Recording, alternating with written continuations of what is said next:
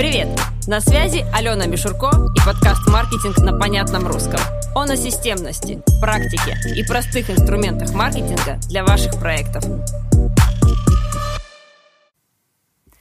Привет! Это Алена Мишурко и подкаст «Маркетинг на понятном русском». Здесь мы разбираемся во всех хитросплетениях маркетинга и отвечаем на вопрос, куда же вкладывать ресурсы и силы, чтобы получать реально крутые результаты. И сегодня я отвечаю на ваши вопросы. Итак, а, у меня одна очень серьезная проблема. Я терпеть не могу планировать. Слово «план» вызывает у меня ужас. Я практик, услышала, сделала. У меня по жизни так складывается. По плану ничего не работает. А, давайте я скажу сейчас максимально откровенно. Я не верю в успех проекта, а, в которых полностью отсутствует план. У вас может не быть жесткого плана в экселевской таблице – у вас может э, не быть каких-то очень формальных моментов, но что такое план? План – это когда я понимаю, вот у меня сейчас есть некая точка А, я хочу прийти в какую-то точку Б. Для этого мне нужно совершить шаги 1, 2, 3, 4, 5, 6. Да? И я эти шаги совершаю. Я иду по своему плану. Я могу их э, корректировать, э, я могу какие-то шаги выпускать, а какие-то наоборот добавлять, но я все равно понимаю, куда я иду. Что значит э, проект без плана? Это значит, ну, я что-нибудь сейчас попробую и посмотрю, что там у нас получится. Как правило, то, что получается, нам не нравится.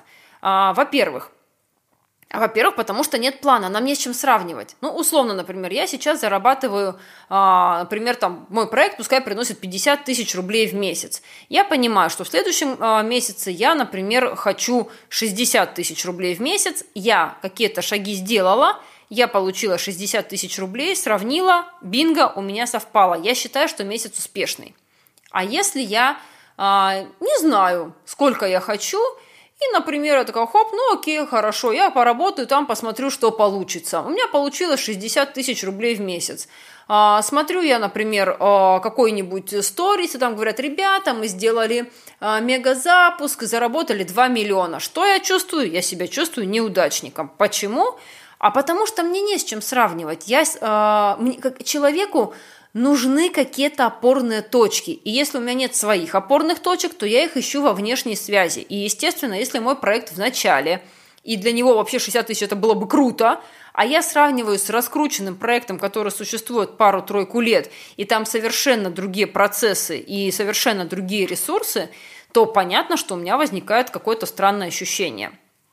Потом, смотрите, а, в любой сфере, независимо, это социальные сети или не социальные сети, у нас существует огромное количество возможностей, намного больше, чем то, что мы можем реализовать. Мы понимаем, что в принципе можно и сюда, и туда. Например, да, в рамках моего проекта. Я понимаю, что теоретически а, у меня основная сейчас а, площадка это Инстаграм, но я могла бы иметь площадку ВКонтакте, ну, могла бы, а что бы нет, а там тоже есть моя целевая аудитория. А я могла бы вести ТикТок, могла бы вести ТикТок, и Клабхаусе можно было бы активно развиваться, а вот еще и подкасты пишу, и еще куда-нибудь сходить, и в конференциях надо поучаствовать, и вот э, идеи есть э, книгу написать, понимаете, возможностей миллион.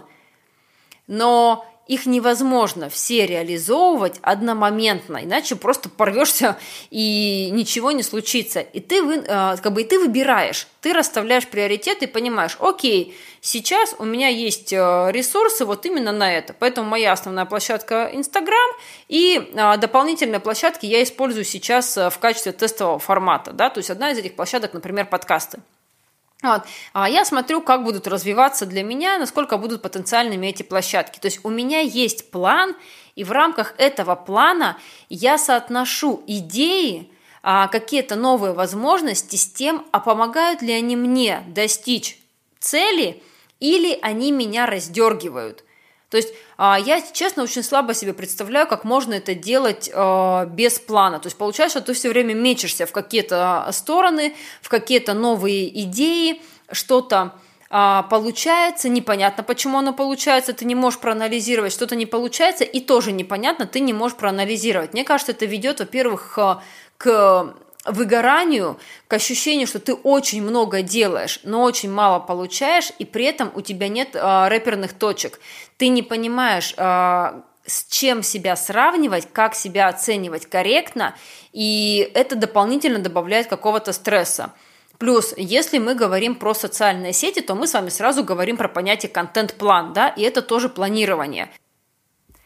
Привет, это Алена Мишурко, и когда мы понимаем, что у нас есть там цель этого месяца, мы продаем такой-то продукт, вот мы про него так-то будем говорить в постах, а вот так-то мы будем к нему подводить в сторис и должны получить какой-то ну, плановый, такой предсказуемый результат в продажах.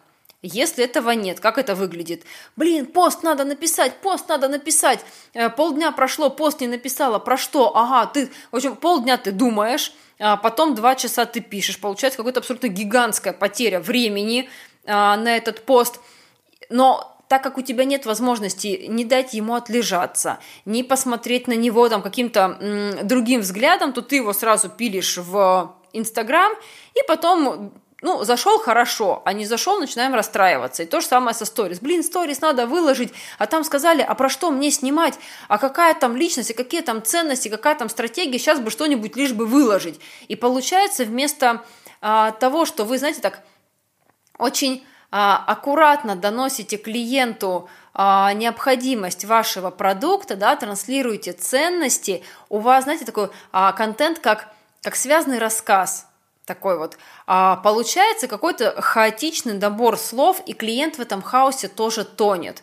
Поэтому, знаете, как бы окей, но это не моя позиция. Я считаю, что план хотя бы примерный, ориентировочный, на бумаге. Понятно, что с возможностями каких-то вариаций он должен быть. Так, следующий вопрос. А если спрашивают цену и пропадают, как грамотнее написать, что заказ желательно делать заранее, чтобы я успела все закупить и сделать? А, классный вопрос.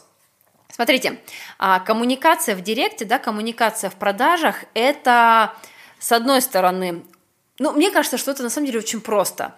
Это просто поговорить с человеком про него, не про то, какой у нас с вами классный продукт, не про то, как э, нам нужно да, сделать так, чтобы, а, он, чтобы нам успеть закупить все сделать, а как здорово будет человеку заказать заранее, не переживать и получить там все вовремя в руки с доставкой а, в наилучшем варианте.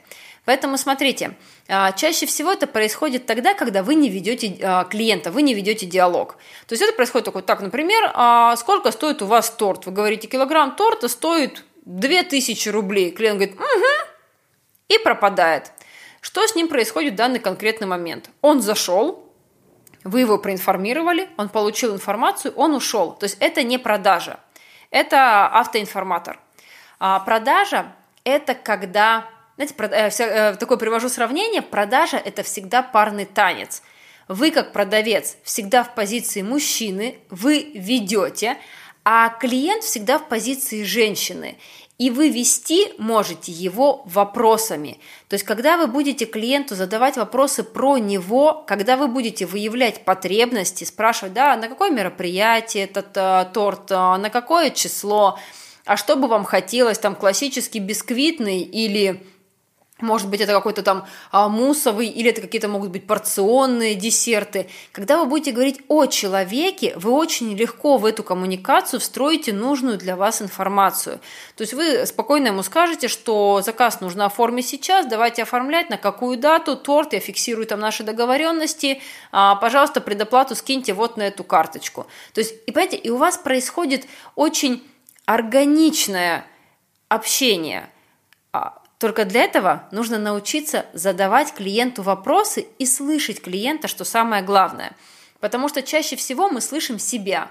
Я говорю, ой, клиент, я вообще не люблю, когда у меня спрашивают, клиент мне отвечать не будет. А, ребята, так мы для этого и задаем вопросы, чтобы понять, а клиент как бы хочет поговорить или нет. Если вы по коммуникации понимаете, что человек а, разговаривать не настроен, то все спокойно, вы ему четко, ясно выговариваете, а, проговариваете и э, говорите, куда отправить предоплату. Если вы понимаете, что клиент готов общаться, пообщайтесь. а, уделите внимание, дайте себе возможность показать клиенту, что он вам важен, что вы действительно настроены на то, чтобы с ним работать. Человек покупает внимание и покупают у тех, кто больше нравится. Поэтому понравьтесь вашему клиенту, поговорите с ним про него, а не про ваш продукт. Третий вопрос. А, как выстроить доверие через сторис? Показывать личность, ценности, эмоции и все. А, это шикарный вопрос, потому что да, а, показывать личность, ценность, эмоции и все. Это, знаете, такой просто очень а, большой вопрос, честно говоря, в рамках подкаста я очень слабо себе представляю, как можно на него ответить, потому что доверие – это не какая-то разовая штучка – это не какое-то волшебное слово, которое мы можем сказать, и все, хлоп, доверие, вот оно возникло. Вспомните, например, как вы сами знакомитесь с э, незнакомым человеком. Вот вас там где-то на общем, например, мероприятии вас представили. Ну, вы там сказали, я Алена, я Петя. Ну, окей, разошлись, да? Потом где-то еще столкнулись, перекинулись, может быть, там парой незначащих фраз. А, что-то про погоду, про природу и так далее – Потом, может быть, возникла ситуация, у вас завязался более глубокий разговор, и вы поняли, что где-то у вас совпадают э, ценности. А, может быть, вы смотрели один фильм, или как-то какие-то книги одни читали, или у вас у обоих есть дети, мальчики, и они любят играть в танки, например, или э, вы на какое-то событие одинаково отреагируете. То есть есть что-то общее, которое и дает ту самую искру, из которой возникает доверие. Поэтому, конечно, да, личность э, в блоге, личность сторис – это не э, мы поели, мы поспали, мы пошли погулять. Это трансляция ваших ценностей, это трансляция ваших принципов, это какие-то установки, мысли, а, то, что может вызвать а, обратную эмоциональную связь с человеком. То, что, кстати, да, я тоже так думаю, или я тоже так делаю. Да, то есть что-то, что с чем ему будет интересно взаимодействовать. Поэтому, да, конечно, и все. А, только это прямо целая отдельная цепочка контента. То есть это не какой-то один день, где мы хлоп показали все про себя и ждем, что доверие уже выстроилось. Нет, а, вы постоянно, постоянно, постоянно по капельке, а, знаете, а, поливаете вот э, когда ваш, вашего клиента, да, буквально по дощечки выстраиваете вот эту вот а, лестницу доверия, после которой он будет говорить, да, там, мы с тобой одной крови, я тебе доверяю, я готов к тебе прийти. Ну что ж, а, на этом на сегодня все. На связи была Алена Мишурко и подкаст «Маркетинг на понятном русском». Если вы хотите, чтобы ваш вопрос тоже прозвучал в рамках подкаста, и я на него ответила развернуто, подписывайтесь на мой инстаграм. Ссылка а, в описании подкаста. Периодически в сторис я вывешиваю окошко, куда можно записать свой вопрос, и потом из этих вопросов мы выбираем темы будущих подкастов. Поэтому до встречи в блоге и до встречи в будущих подкастах.